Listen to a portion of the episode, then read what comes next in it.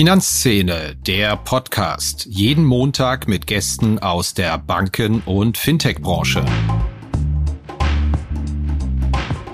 Hallo und herzlich willkommen zu einer neuen Episode von Finanzszene, der Podcast. Mein Gast heute ist Daniel Jano. Er ist seit fünf Jahren der Retail-Vorstand der ING Deutschland. Und was die ING hierzulande so treibt und warum sie etwas macht, da schaut man in Deutschland in der Bankenbranche und auch in der Fintech-Branche sehr genau hin. Denn sie bringt die Schwungmasse von gut neun Millionen Kunden mit, setzt seit Jahren konsequent auf die filiallose Digitalisierung des Bankgeschäfts und setzt dabei die Trends insbesondere im umkämpften Einlagengeschäft, das hat die Bank hierzulande schließlich groß gemacht, und auch in der Baufinanzierung mit der Tochter Interhyp. Wir sprechen unter anderem über die Motive des Strategieschwenks der ING. Denn der Jagd auf Neukunden mit Zinsangeboten hatte man ja eigentlich abgeschworen, wollte mehr Wertpapiergeschäft machen, hat aber das wieder überworfen und jagt jetzt wieder mit hohen Zinsen neue Kunden. Wir sprechen darüber, was in der Baufinanzierung los ist, ob man mit dem Standardprodukt des ETF-Sparplans überhaupt Geld verdienen kann und wieso so viele Banken Neu- und Bestandskunden ungleich behandeln. Kleiner Spoiler, in Sachen Einlagengeschäft wird Daniel Jano auch die vier vor dem Komma demnächst für möglich halten in Sachen Tagesgeld. Ein kleiner Hinweis vorab, ein Spanier, der für eine niederländische Bank in Deutschland arbeitet, bedeutet, dass wir den Podcast auf Englisch aufgezeichnet haben. Das wird hier bei uns bei Finanzszene nicht die Regel sein, aber es war uns lieber, mit ihm überhaupt mal zu sprechen, als gar nicht. Viel Spaß! Hello, Daniel Llano. Welcome to our podcast. Thank you very much. Did I pronounce your name right? You did, actually. It's not that easy, okay, so for non-Spanish speakers, uh, but uh, you did actually quite well. Thank you. so, I think the first thing we have to tell to our listeners is that we met each other about two months ago, which rather happened by chance, right? Correctly, correctly. I still remember very well that uh, that day. Uh, it's a Saturday morning a lot of snow, uh, super uh, cold uh, weather, our children playing football against each other, and my daughter lost. Ah, is what I remember from that day. Yes, it's that strange thing when you're on a soccer ground Saturday morning at nine o'clock and you spot someone and think, I know this guy, but you don't see him in the usual circumstance. You see the people in the usual surroundings. So you really have to think for like 20 minutes, who is that guy? but in the end, I found out. you got it right. You got it right. It was me. Okay. But we don't want to talk about kids soccer. I think we're talking way too much about soccer in this podcast. Um, let's talk about the ING DIBA. It's next question. Is it correct if I say ING DIBA or is it correct if I say ING Germany? I think it's better if you say ING Germany. We made the change already a couple of years ago.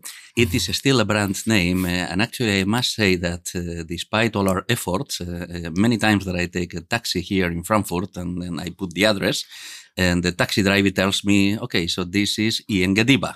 And then I have to smile and say yes. Okay, so that's the place to go. Well, let's talk about the the strategy that your bank is running for the last two years. I think there has been quite a significant change. Uh, you wanted to gain more independence from the net interest income, which stood for, I think, 80, 85% of your profits for a couple of years.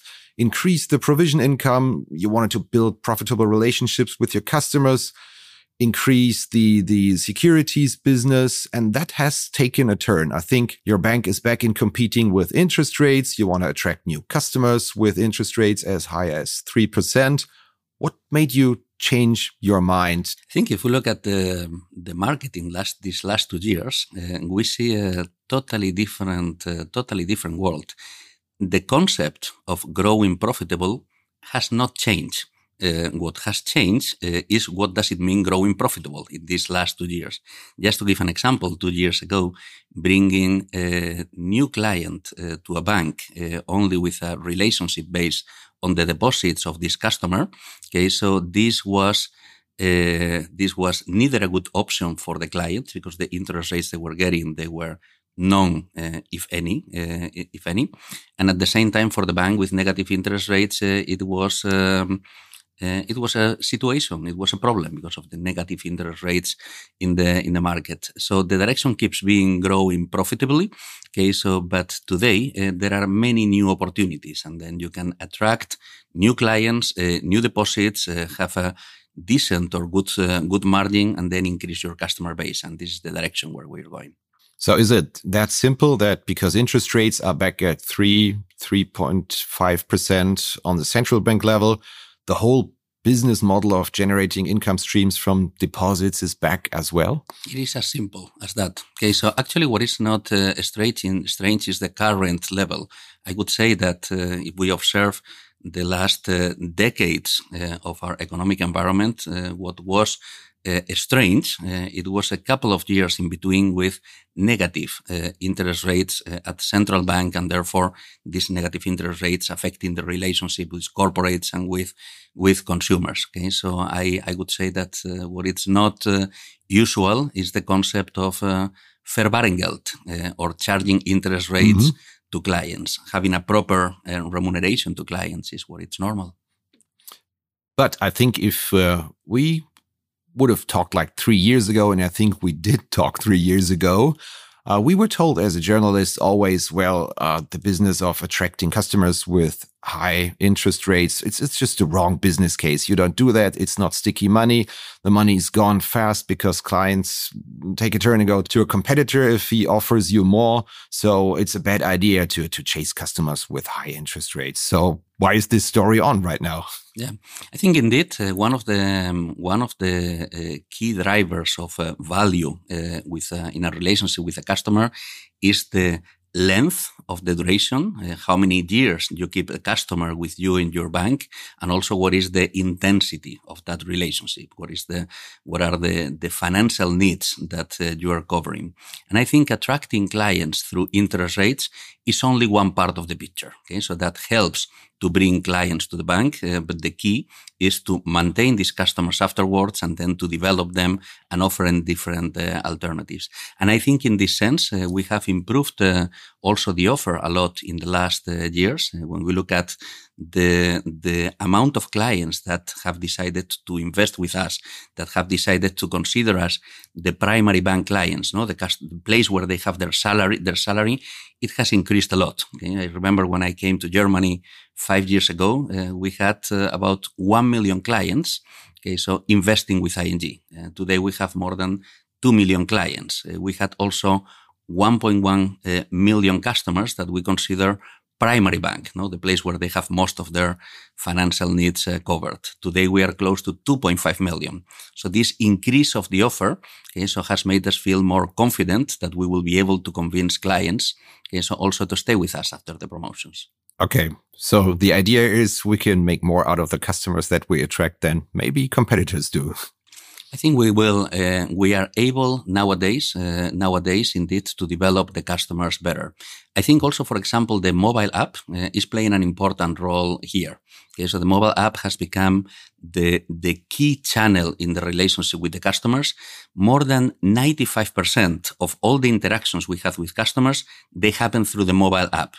Uh, but it's not only about checking your balance, making a payment, or checking your direct deposit.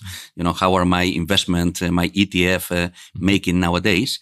We have been able to use this channel also to develop the customers. And then we have almost 40% of the sales of the bank also happening through this device. And this is helping us to deepen the relationship with our clients. I've heard that attracting new customers is a lot more interesting, compelling to a bank than 10 years ago because uh, through data analytics, you're in a better position to say this client will be profitable in 5, 10 or 15 years like 10 years ago.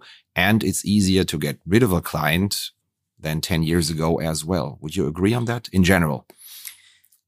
I think it's not about predicting uh, the profitability uh, of the clients. Uh, I think it's about using analytics to understand better your clients uh, and offer them solutions that are relevant uh, for them. And by offering them solutions that are relevant for them, the likelihood that they decide to get those solutions for you increases uh, if you do the right offer in the right moment of time through the right uh, channel, and therefore the customers become more satisfied and they become more uh, engaged with the bank with additional products. So analytics is playing a fundamental role uh, in retail banking uh, nowadays.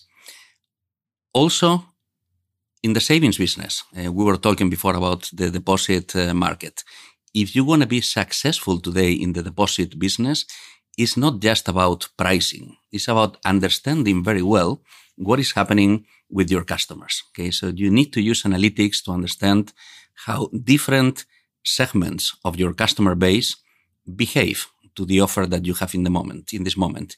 It has nothing to do a young client that has been able to save 5,000 euros uh, through the contributions of their salary account uh, to a customer that is wealthy. You need to understand to which banks your customers are taking their money and why. You need to understand from which banks your customers are bringing the money and why. You need to understand the elasticity of your prices. When you make a new offer, when is it successful? When does it start to decline? When do you need to renew it? And to do so, you need to have also very strong analytical teams behind that help you in this uh, journey. I think uh, savings uh, and deposits game is, uh, is a data game. Mm -hmm.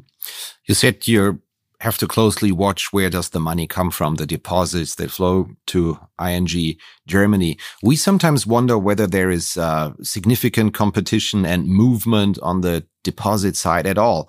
I mean, we're talking about, I think, 1,800 billion in private deposits and the net interest rate paid on sight deposits still sits uh, at around, I think, 0.2%, less than 0.2%, which uh, doesn't look to me as if customers are really increasing their, their interest rates by switching money. Is there any movement at all? Or are we just looking at a fraction of the market of, let's say, three or four or five percent of deposits that really flow and are changed from one bank to another at the moment? Yeah, it is. Um, uh, it's a little bit of both, actually. Okay, so the market is moving slower than the, what I was uh, anticipating. I was thinking, you know, after a period of time with 0% interest rates, uh, with uh, negative rates passed to certain clients, uh, in the moment it starts to be an offer and especially in a moment with uh, high inflation as we have and everyone is looking for how mm-hmm. to get something more for their savings,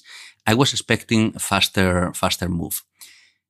At the same time, every month as the interest rates grows, the speed of change, it is growing. Okay? Mm-hmm. I think we have been in ING in the last uh, nine months moving from canceling the Verwahrentgelt uh, to offering to new clients uh, 1%, to offering 2%, to offering 3%, to offering the same 3% to our existing clients that want to uh, bring back uh, deposits to, to ING.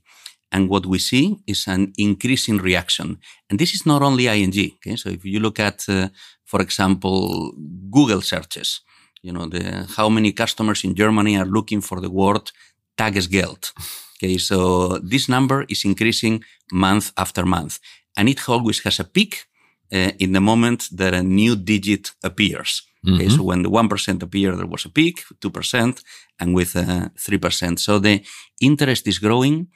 And I am sure that if we could see the flows of the banks, how much money is changing between banks, that uh, those flows are increasing. I know it's a little bit like predicting the markets, but um, the consensus is ECB will stop at some point at around 3.5, 3.75% in the deposit rate. Do you think we, we're going to see a 4% on deposits at some point this year, or is this fight coming to an end? I think we will see force uh, mm -hmm. in the market uh, during this year and not massively used. This is what I think it will happen. But I think indeed using promotions to attract uh, clients uh, and then if we look historically, have the promotions to clients being above the official price of the deposit rate of the European Central Bank? Uh, the answer is a clear yes. Okay, so I think there will be institutions using 4% in the in the market. One last question regarding the deposits and the interest rates paid. I really sometimes wonder why banks can easily say we do pay 3% for new customers and net new money, but we still pay like less than 1% on customers that have been around for 20 years and have left their deposits with us we could work with for 20 years. Obviously, there's not a lot of movement. Um, clients are not really mad at you because you're doing this, but still, it's a hard move to do, isn't it? Yeah, I see it. Uh, it's a fair comment. It's a fair, fair question. Uh, I see it as slightly different. Uh, for me, it's really important that every customer uh, in ING gets uh, equal remuneration on their savings. Uh, at the same time, tactically, we use promotions to attract clients from different banks. But these promotions, they are limited in amount and they are limited in time. In the moment these promotions end, everyone has the same interest rate in the bank. There is not a client getting less and there is not a client getting more. And uh, can I uh, add one question at this point? I think this has changed. I've heard a lot that banks are writing letters to their clients.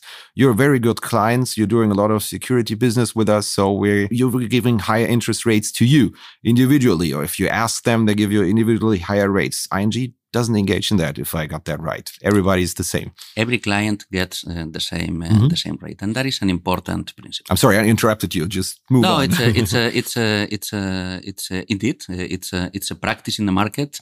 Uh, but i believe also also it's, not only about fairness but when you manage a customer when you manage a bank digitally uh, you need to have transparency in those prices and you need to be able to publish uh, those prices. And therefore okay so it would not be that uh, easy or convenient if customers would be having different uh, different prices. So every customer gets the same price.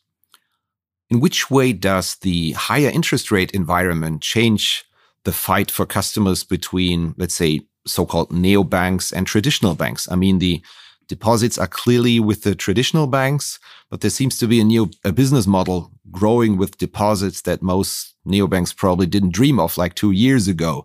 I think indeed, uh, if you look at the market uh, nowadays, okay, so um, there are very, there is a wide variety of offers, okay, so for consumers, okay, and some of them coming from new players, some of them coming from more established uh, established players, uh, but indeed, for a new entity coming to the coming to the market uh, without a balance sheet in this moment, uh, it's uh, it's an opportunity to offer interest rates to clients, and they don't have this debate that we were having a minute ago about uh, existing clients or new clients, because everyone is almost almost a new a new client. I think they are all these players are making the market more dynamic. Uh, and I was saying a couple of minutes ago that as long as interest rates uh, keep growing, the total size of the market and the total number of clients that are looking for options for their deposits, it is increasing. So I think it's uh, it's positive at the end that there are more players making the market more dynamic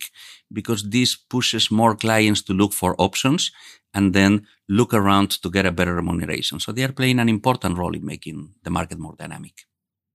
Did hiring people get easier for you ever since the fintech industry is, I don't want to say in trouble, but things have gotten worse over the course of the last year? A lot of banks tell me, well, we have uh, less problems hiring talents because a lot of people don't want to work in the fintech sector anymore and change to traditional bank jobs. Is that something you I would say can um, too? I would say it could have become easier. Uh, that does not mean it became easy uh, to to attract uh, talent. I think uh, one of the fundamental challenges that uh, corporates have nowadays is indeed uh, attracting talent. Okay, so there is there is there is there is a fight for talent, specifically in certain for for workforce with certain skills, and that has become a bit easier, uh, but not easy. Nevertheless, I um, I think you mentioned fintechs becoming uh, weaker with some difficulties. I have to say that I have big respect uh, for these companies. I think it's uh, not easy at all uh, to build a business from zero without a brand, without the budgets sometimes that other organizations have. And the situation that is happening in this moment in the market, there is a natural selection. they are, some of them, they are suffering the problems of growth okay, and then becoming more relevant and the higher scrutiny that comes with uh, with it.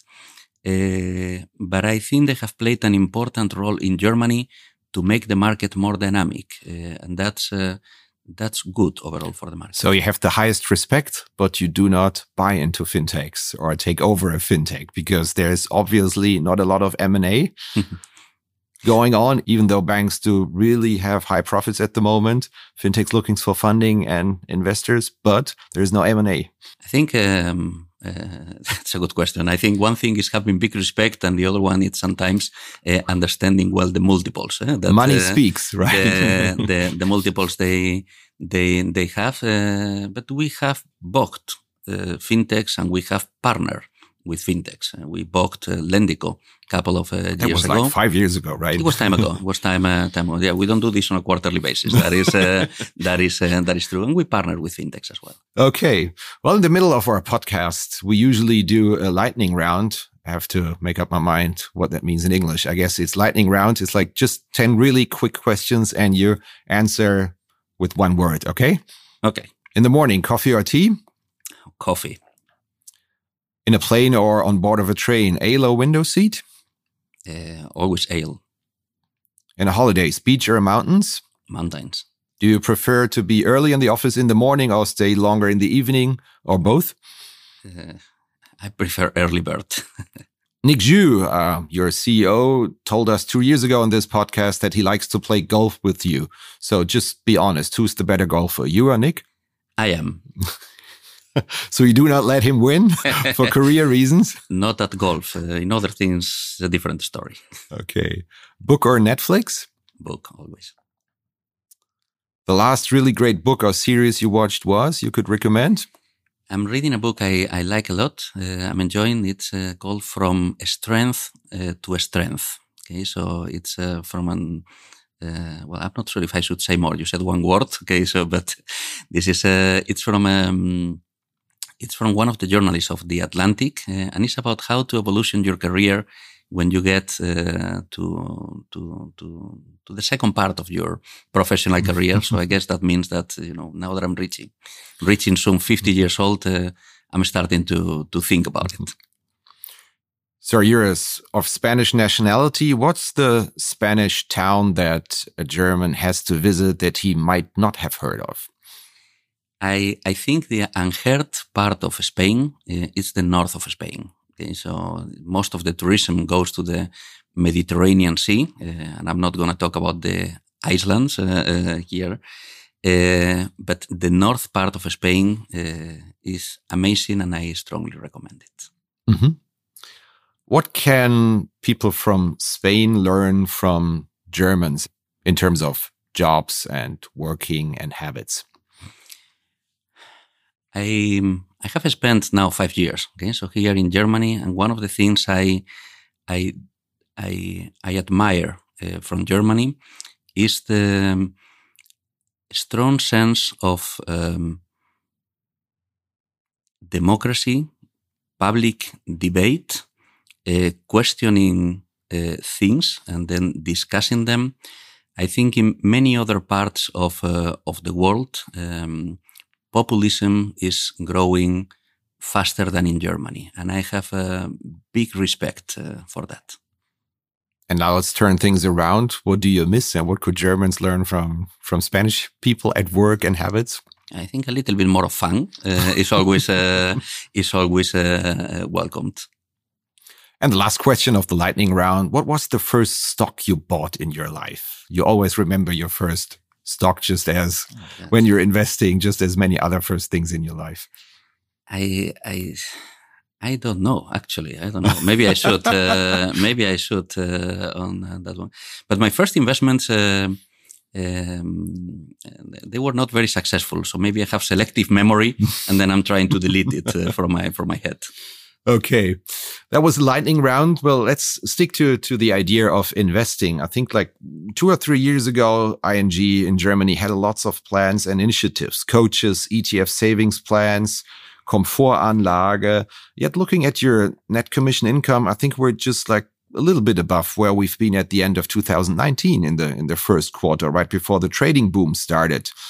did you lose interest in that area compared to what your thoughts were like two or three years ago because your whole mindset shifted towards doing business in the interest rate corner of not at all, not at all. I mean, we cannot lose interest uh, when clients are not losing uh, interest. Okay, so and then I think the the investment product, uh, the Wertpapier business in ING, it has developed uh, at a, speed and intensity that uh, we can only be very satisfied. Okay, so if I look at the number of clients investing, if I look at the uh, assets under management. Uh, four or five years ago, we were managing between 35 and 40 billion in assets under management.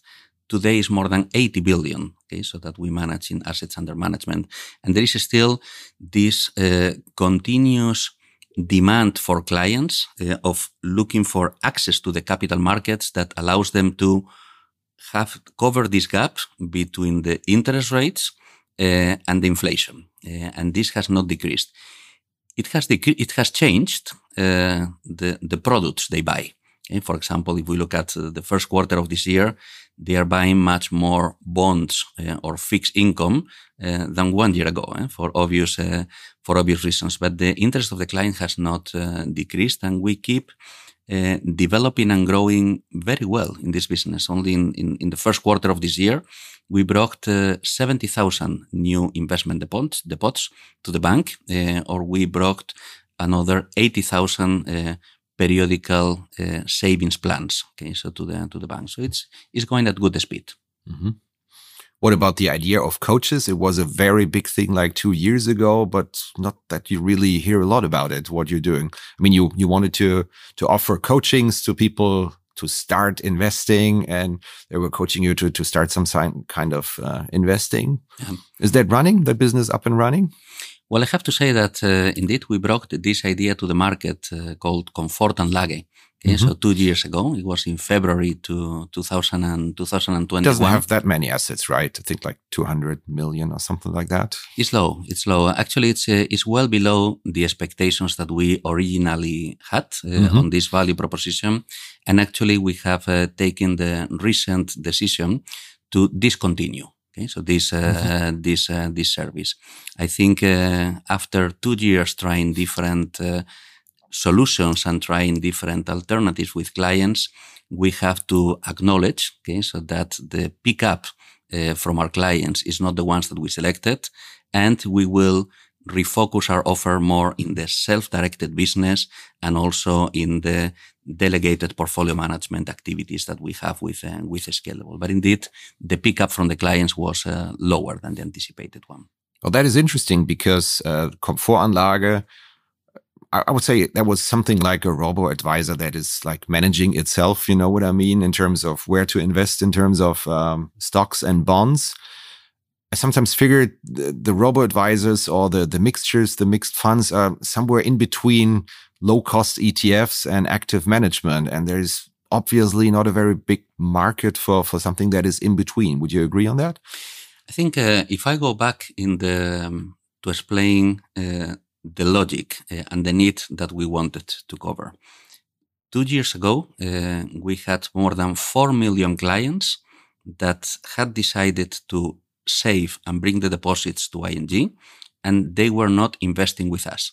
And the remuneration they were getting for those deposits was basically zero.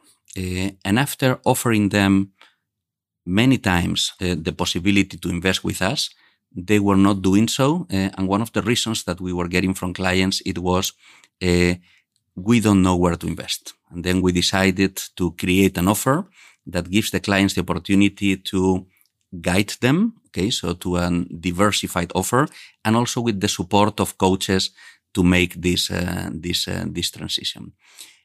Actually, we tested two different things in parallel.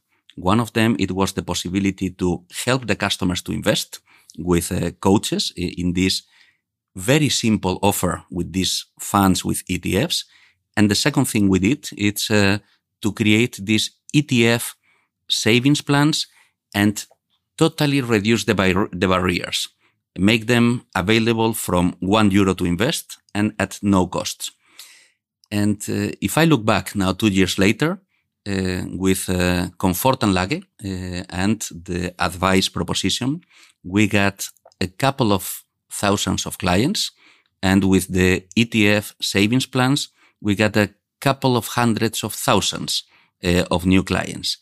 So um, I can only acknowledge the preference uh, from the clients and um, as many other times in a digital environment, uh, simplicity and has won.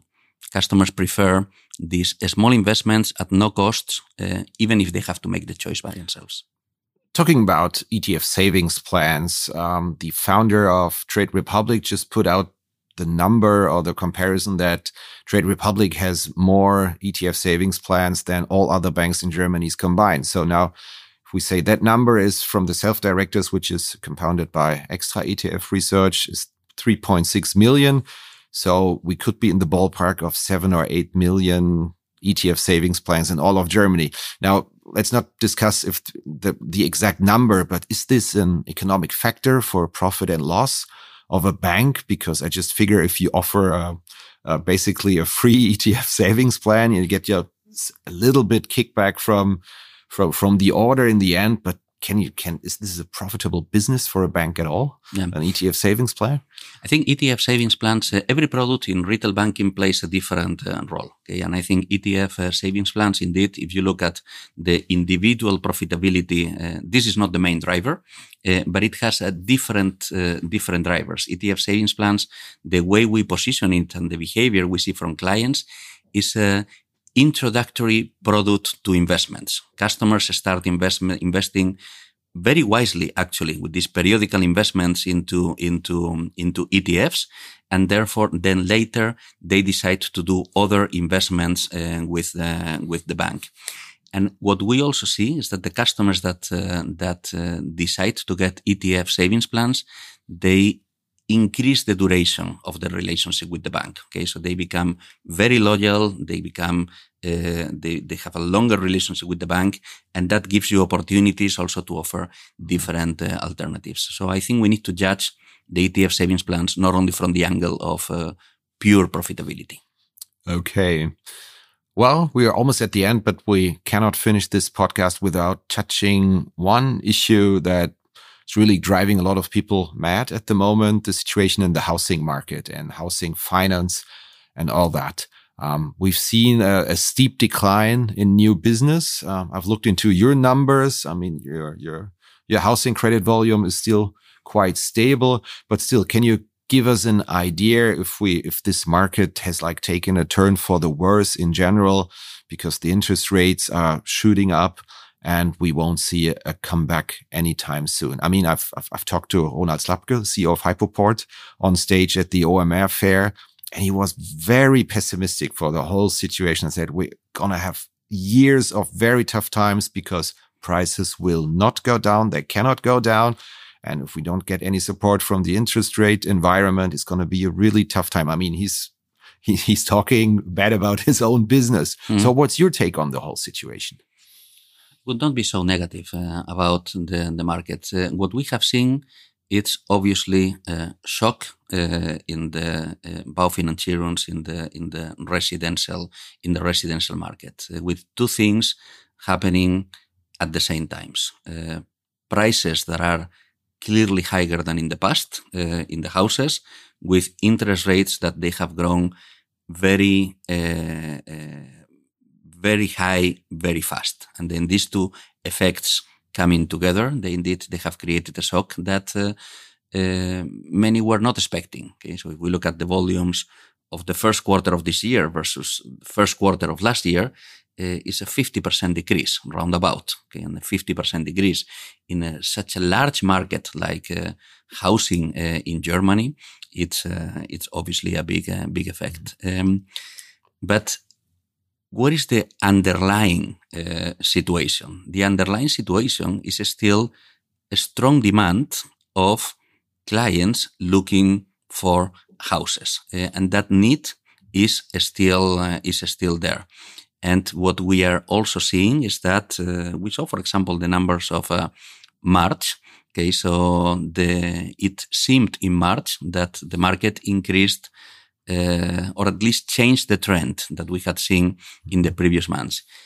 Is it going to keep growing and quickly come back to the levels we had in 2021? Just to give an example, most likely no. Okay, so but the expectations we have is a gradual recovery of these uh, markets prices will adjust slowly. Salaries uh, and, and, and, possibility to afford a house of the uh, consumers will also be increasing in the increasing in the future, and the market will be slowly slowly recovering. But uh, but indeed, it has been a big change in the past months. Well, we're almost at the end of this podcast, and my last question is usually, what's the the issue that people should think about more, that we should write about more, that you think is widely underreported and underestimated in terms of impact on banking, society, what whatever you th think and comes to your mind? I think um, um, obviously the, um, the, the the biggest challenge that we are facing as a society uh, nowadays it's um, uh, it's for me the environmental situation that we are that we are facing. Okay, so this is something that it's uh, I wouldn't say that it's not well covered, uh, but you could judge if it's the speed of action uh, is enough. And I think this needs to bring more reflections at all levels. Uh, and what do we do? What do we do, and how can we transform from uh, talking about it to more impact and more action. This is what we should keep very high in, in our mind. But it won't save the world that I pay 12 euros for my account with your bank compared to nothing before. You started an initiative a couple of weeks ago and said, well, if you want to do something for the environment, you can pay like 12 euros, which sounds a little bit strange to me. Yeah, I think indeed, uh, when um, uh, there is not one silver bullet and then 12 euros don't save the world, uh, that is uh, that is correct. Uh, customers in Girokonto Future, the product that we have recently recently launched, they will be contributing with one euro a month to social projects of that uh, of their choice, and we are helping to channel those efforts to projects uh, that are uh, impactful and they are helping truly communities. Okay, so to get uh, to get to get into a better better situation. So I think initiatives like Girokonto Future they go in the right direction of supporting communities and banks playing a role to channel that that that support. ING will not uh, will not make any profit uh, of that uh, of that product. How has the pickup been in the first couple of weeks since launching the product? We have already a couple of thousands of uh, clients that decided to get uh, Girokonto Future, and we will give it more promotion and visibility in the future, of course. Ja, das war's wieder mit dieser Episode von Finanzszene, der Podcast. Wir sagen danke fürs Zuhören, freuen uns über Ihr Feedback unter redaktion.finanz-szene.de. Kontaktmöglichkeiten auch über Threema in den Notes zu diesem Podcast. Vielen Dank. Redaktion und Host Christian Kirchner. Coverdesign Elida Atelier Hamburg. Produktion und Schnitt Podstars bei OMR Hamburg. Musik Liturgy of the Street von Shane Ivers www.silvermansound.com.